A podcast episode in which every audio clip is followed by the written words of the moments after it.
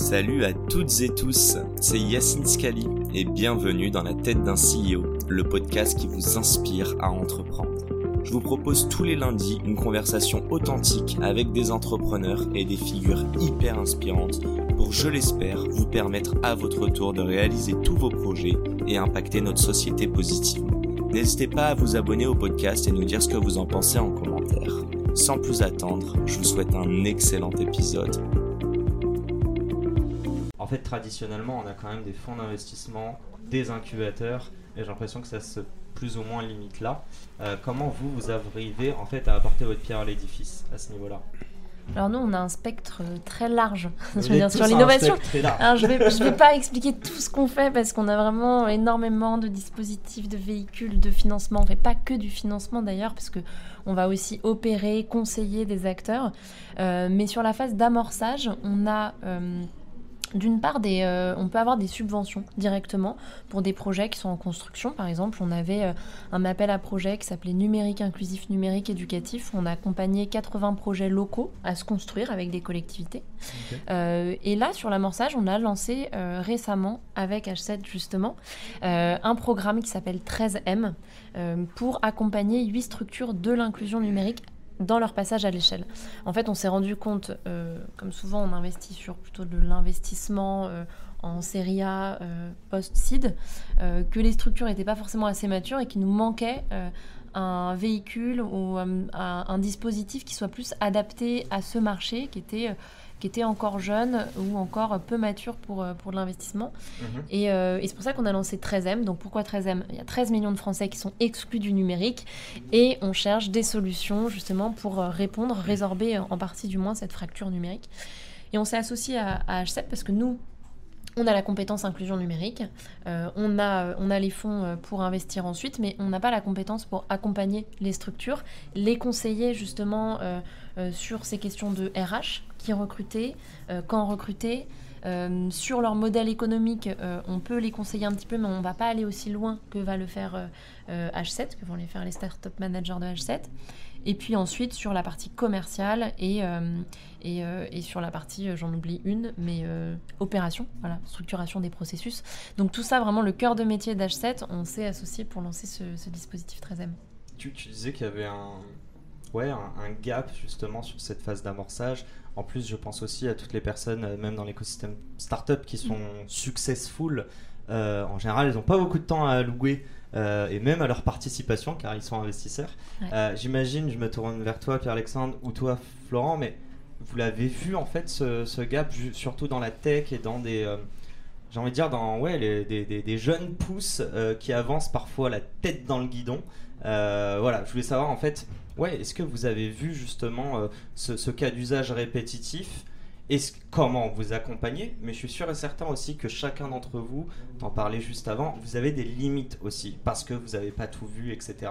Donc vous pouvez pas tout faire, mais qu'est-ce que vous faites?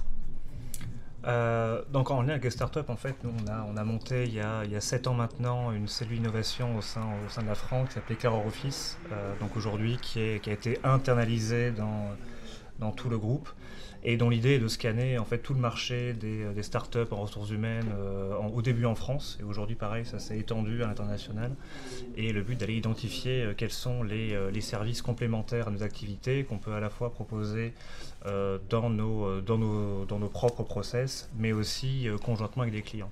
Alors pour répondre à ta question euh, plus spécifique, c'est qu'on rencontre dans ce cadre-là bah, tout type euh, de, de start-up et à tous les stades. On va travailler avec des gens, je me souviens quand on a commencé la cellule, on, était, euh, on avait rencontré Welcome to the Jungle à l'époque, il était incubé au Nouma. Euh, C'était deux personnes, Jérémy Cléda et Bertrand Huzel, qui étaient tous les deux avec euh, un stagiaire, euh, tous, les trois. Et on a été le premier grand groupe à travailler avec eux. Euh, et donc, on n'a pas, Manpower Group, on n'a pas, on pas vocation à financer directement les startups, mais ça nous permet de, on a une, on a une légitimité, en tout cas en interne, à travailler avec des startups pas forcément très matures, à tester très très vite, à échouer et aussi à leur proposer à ces startups-là tout un réseau. euh, euh, tout un réseau euh, ben, national, tous nos réseaux de clients, puisqu'on a tout le CAC 40, le SBF 120 et puis un tissu de PME France entière. Et de plus en plus, on va être capable de les déployer dans, dans différents pays. c'est ça qu'on leur promet. J'ai une mini question pour toi et juste après je peux déjà vous spoiler mais on va justement parler de start-up et de grands groupes après évidemment que tu, que tu aies pris la parole Pierre-Alexandre je ne t'ai pas oublié. J'ai juste une mini question. Euh, est-ce que en gros tu... mince. Je vais essayer de bien la formuler euh, pour, euh, qu'on me comprenne bien. pardon. Euh, est-ce que tu penses que Welcome to the Jungle, lorsque vous les avez accueillis, c'est parce que vous voyez un potentiel C'est vraiment pour juste qu'ils testent and learn et pouvoir tester leurs produits Ou est-ce que eux, c'est du vol de crédibilité? Parce qu'on en parlait juste avant pour que, vous compreniez. On a fait une table ronde sur la recherche des premiers clients et on expliquait en fait l'intérêt d'avoir de la crédibilité pour tes premiers entrants Maintenant, si Welcome ne délivre pas, elle perdra tous ses clients. Bon, c'est pas le cas. Welcome euh, est une plutôt belle boîte. J'aimerais comprendre, ouais, c'est quoi l'intérêt pour eux? C'est quoi l'intérêt pour vous de faire ça? Alors l'intérêt pour, là, pour eux, c'est ce que tu, c'est ce que tu évoques. Hein. Euh, je pense que c'est d'avoir le nom euh, au départ, le nom sur le site et sur leur présentation client, mais qu'il y a aussi de se tester eux-mêmes, de se dire est-ce qu'on est capable, en étant trois dans un, garage, mais en tout cas dans un incubateur, est-ce qu'on est capable de délivrer un groupe euh, comme le nôtre? Donc eux, ils se testent. Et nous, on est ravis aussi parce que ce que va chercher un grand groupe, et j'ai l'impression que c'est le sujet que tu vas aborder juste après, euh, un grand groupe va chercher de l'agilité à l'externe qu'il n'a pas forcément en interne. Il va chercher une image un peu plus jeune, un peu plus, un peu plus agile, et, euh, c'est ce qu'on va chercher avec eux. Et c'est ce qu'on va aussi beaucoup chercher avec beaucoup de startups avec lesquelles on va travailler. C'est qu'il y a aussi il y a un enjeu évidemment business, un enjeu mhm. opérationnel, mais on a aussi un enjeu, peut-être la transition pour la question d'après, mais un enjeu culturel en interne de montrer voilà ce qui se passe à l'extérieur, à nos équipes internes, et euh, faire collaborer, euh, quand on dit que la collaboration euh, grand groupe start-up, elle est avant tout des individus d'une start-up avec des individus d'un grand groupe. Et comment ces cultures-là se s'entremêlent et, se, et, apprennent, et apprennent l'une de l'autre. Sachant que ce sont des cultures bien bien différentes, on va repasser là-dessus juste après. Veux-tu la parole, Pierre-Alexandre Mais bien sûr. Bon, explique-nous un petit peu, euh, vous qui êtes là bah, since day one, euh, quel est évidemment l'intérêt d'être avec H7, mais même euh, plus généralement l'intérêt de, d'épauler en fait des, des startups innovantes, sachant que je reprends un petit peu ce qu'on disait avec Florent. En fait, il y a plein de boîtes, d'ailleurs la plupart vont mourir entre ce passage de 0 to 1. Donc l'investissement que vous faites, tout le monde ne va pas pouvoir en bénéficier à long terme vous allez entre guillemets perdre un peu d'argent. J'aimerais comprendre quel est l'intérêt pour, euh, pour ton groupe. Alors, nous, l'intérêt notamment de venir ici d'accompagner les startups, c'est déjà. En fait, il est double. C'est de pouvoir faire grandir les startups et puis de faire grandir aussi notre réseau. Puisqu'en accompagnant, en accompagnant les projets innovants euh, qui sont ici, on, emmène également toutes nos forces vives euh, dans l'aventure. je pense à nos chargés d'affaires professionnels, nos directeurs, et puis nos élus. Nous sommes mutualistes, nous avons également des élus qu'on va former à l'innovation et sur lesquels on va ouvrir les perspectives du nouveau monde sur lequel euh, ben, on est tous confrontés aujourd'hui à tous ces changements. Donc ça, c'est la, première, euh, la première brique interne qui nous intéresse. La deuxième, c'est de voir euh, la façon dont on peut accompagner ces entreprises, puisque notre métier, c'est d'accompagner les entreprises sous un modèle, comme tu le disais, qui n'est pas forcément notre métier de, capital risqueur et de venir financer des, des, structures où il n'y a pas de chiffre d'affaires, où il n'y a pas de, pas de rentabilité. Euh, et donc là, tout le jeu est justement du bon accompagnement de ces entreprises dans le conseil de, notamment l'écosystème. Euh, tu, parlais tout à l'heure de, gens qui ont la tête dans le guidon. Souvent, il y a des, personnes qui ont une super idée, qui vont y réfléchir énormément, qui vont euh, créer un beau projet et ils veulent se lancer. Et en fait, quand on discute avec eux, on se rend compte qu'ils l'ont imaginé tout seul ce projet. Et notre rôle, c'est justement de les emmener sur des écosystèmes euh, comme la métropole avec différents programmes, euh, comme euh, d'autres partenaires, mhm. pour pouvoir venir les challenger, travailler plus en méthode itérative, pouvoir aller plus loin dans le projet et leur permettre, plutôt que de démarrer comme il se l'était dit, plutôt de réfléchir à, ce qu'il y a autour et comment on peut faire différemment.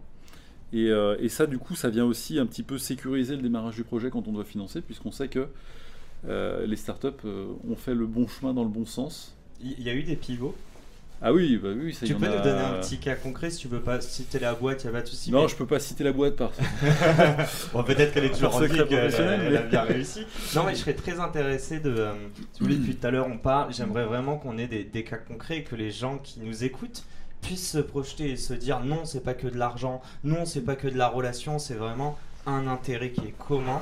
Euh, et justement, donc comme je le disais, tu reçois une boîte, tu voulais challenger un petit peu, tu peux nous dire une Ouais, alors les boîtes qui ont changé euh, après qu'on les ait financées, peut-être pas trop. Enfin, j'ai pas directement de cas d'usage. Par contre, des startups qui euh, rapidement ont pivoté, ça j'en ai.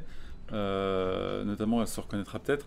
Une startup qui euh, qui a commencé sur une problématique qui était le- la musique et le, le son des enceintes, et la prote- les protections auditives, et qui se sont dit, bah, on va développer un, pro- un- un produit pour les festivaliers pour éviter qu'ils se percent les tympans. Donc ça, c'était leur idée de base. Ils sont partis là-dessus, ils ont lancé le projet.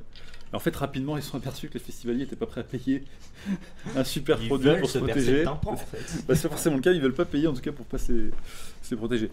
Et euh, en fait, ils ont pivoté pour se dire bah, quel autre cas d'usage on peut avoir avec ce type de système et plutôt de l'adresser à l'industrie, euh, notamment des gens qui euh, travaillent sur des, des lignes ou des agriculteurs ou autres qui, qui, ont, qui ont des casques et qui, dès lors où ils veulent rentrer en interaction avec quelqu'un, sont obligés d'enlever le casque pour se parler et ben d'intégrer ces solutions auditives pour euh, éviter de, de se casser les tympans. Ju- ju- Juste sur ça là, Ouais. typiquement, le, le- le- la graine a été plantée à quel moment? N'hésitez pas à poser des questions si vous, si, si vous avez envie de, de, de titiller Pierre-Alexandre. non, désolé, je ne veux pas faire un focus sur toi, mais c'est hyper important pour moi de comprendre lorsque cette personne vient vous voir, cette start-up, et justement comment elle a pu se rendre compte, ne serait-ce que les festivaliers n'étaient pas prêts à payer. Est-ce que c'est vous qui les avez mis en contact avec des organisateurs? Non, ils avaient déjà pivoté euh, et pourquoi? Parce qu'ils étaient justement accompagnés par différentes structures. Ok. Et ils n'étaient pas seuls dans l'aventure et euh, le fait de se confronter, de, de pitcher très souvent leur projet et puis euh, au bout d'un moment de se dire bah, c'est quoi le business model, on vend à qui, on vend combien, et est-ce que notre cible est prête à acheter? Et ben dans le challenge, au bout d'un moment on se dit bah non.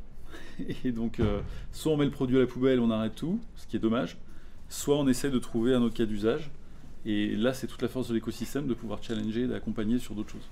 Donc éveiller les consciences aussi à travers les, Ouais. les- les rencontres. Et je me répète, mais euh, à la fin, on l'a dit euh, dans l'autre talk, passez à l'action, parlez de votre projet. Surtout, euh, ne faites pas comme beaucoup qui pensent que euh, il faut pas parler de son projet, sinon on va lui voler l'idée.